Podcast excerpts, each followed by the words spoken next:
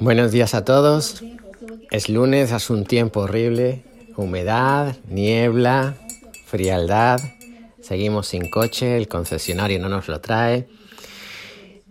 Pero es un lunes precioso. Comenzamos la semana. Veréis, de pequeño, como todos, imagino, salía de la mano de mi papá a ver las luces de Navidad de las calles. Me compraba castañas recién horneadas y paseábamos. Él jugaba conmigo o yo jugaba con él a contar las bombillas que formaban el dibujo que colgaba en la calle en el menor tiempo posible. No eran figuras LED, sino de bombillas. Y yo siempre ganaba. Quizás no porque tengo una excelente memoria, sino porque papá siempre decía, uy, me ganaste por dos. ¿Sería verdad o no? Independientemente de que seguro que nunca acertamos el casi imposible número de bombillas que tenía la guirnalda. De regreso a casa era curioso porque las calles me parecían feas y tristes, frías y sin interés. No tenían guirnaldas. Así que retenía en mi memoria cada guirnalda acercando la vista tanto a ella que terminaba siendo un dibujo borroso.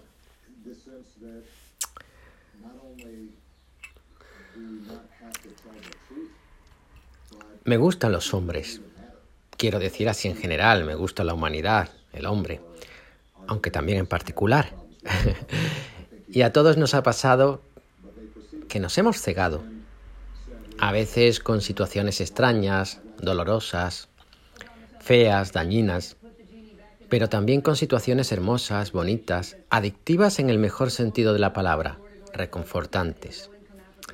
En la iglesia, en tu vida hay muchos momentos de cegamiento, si existe esa palabra, nos recreamos en ese momento, en esa situación o estado de religiosidad o de religiosidad aparentemente buena e inocente, pero que termina cegándonos, como a mí las luces de Navidad de pequeño. En tu vida hay momentos, situaciones fácilmente identificables en los que te quedas embobado, ya sea porque es feo o porque es bonito lo que ves y te quedas cegado. Es decir, pues dejas de tener la capacidad de mirar a tu alrededor con la nitidez de antes.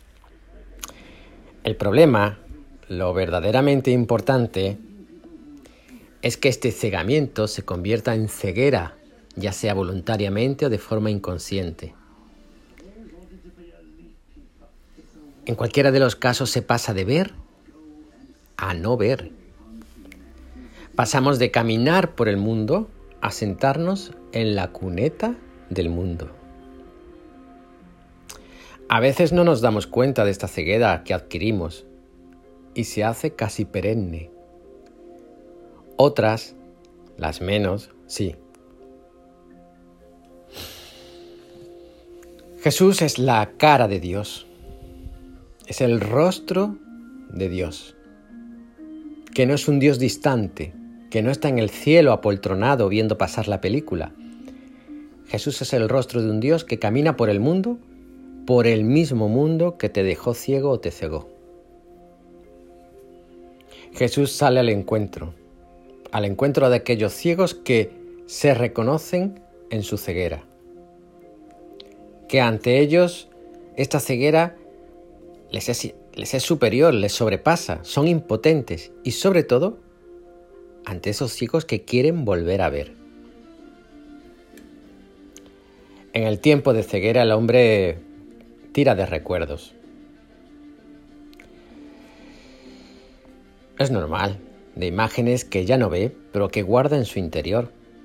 Curiosamente esas imágenes nada tienen que ver con las que le produjo la ceguera. Jesús gana, gana en las distancias cortas, y en ellas es capaz de reconocerte como hijo de Dios, como hijo del Padre. ¿Cómo? Muy sencillo. Con tu confiado grito. ¿Os acordáis de la frase? Si quieres, puedes curarme. Y Jesús respondió, sí quiero. A Jesús le desmorona un corazón sencillo y confiado.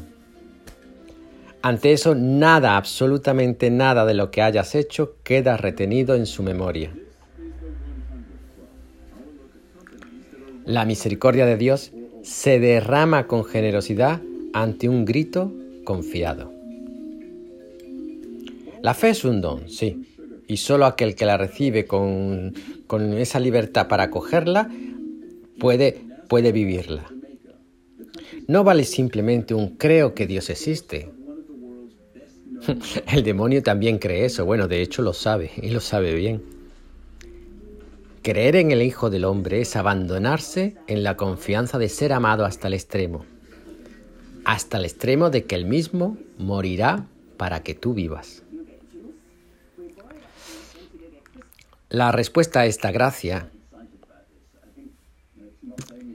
es el sencillo abandono a Él, nada más. Jesús ante esto primero se acerca, ante tu grito se acerca se acerca a tu realidad, a tus lágrimas y escucha. Escuchar es más que poner el oído. Escuchar es abrazar con el corazón, fraternizar en cada situación, hacer propias las lágrimas. Las lágrimas de tristeza y los deseos de dignidad del que no puede caminar como los demás por los caminos del mundo y debe permanecer sentado en la cuneta. Jesús hoy grita, grita a este mundo porque en él no encuentra justicia, no encuentra dignidad, no encuentra humanidad. Jesús hoy grita, grita porque no quiere estar en la cuneta, en la cuneta de los servicios sociales, en la cuneta de la educación, en la cuneta de los recursos, en la cuneta de las libertades, en la cuneta de la iglesia. Porque sí, la iglesia también ha construido cunetas. Cunetas dentro de ella en la que se amontonan sencillos que tan solo quieren volver a ver, pero que por alguna razón la iglesia no ve.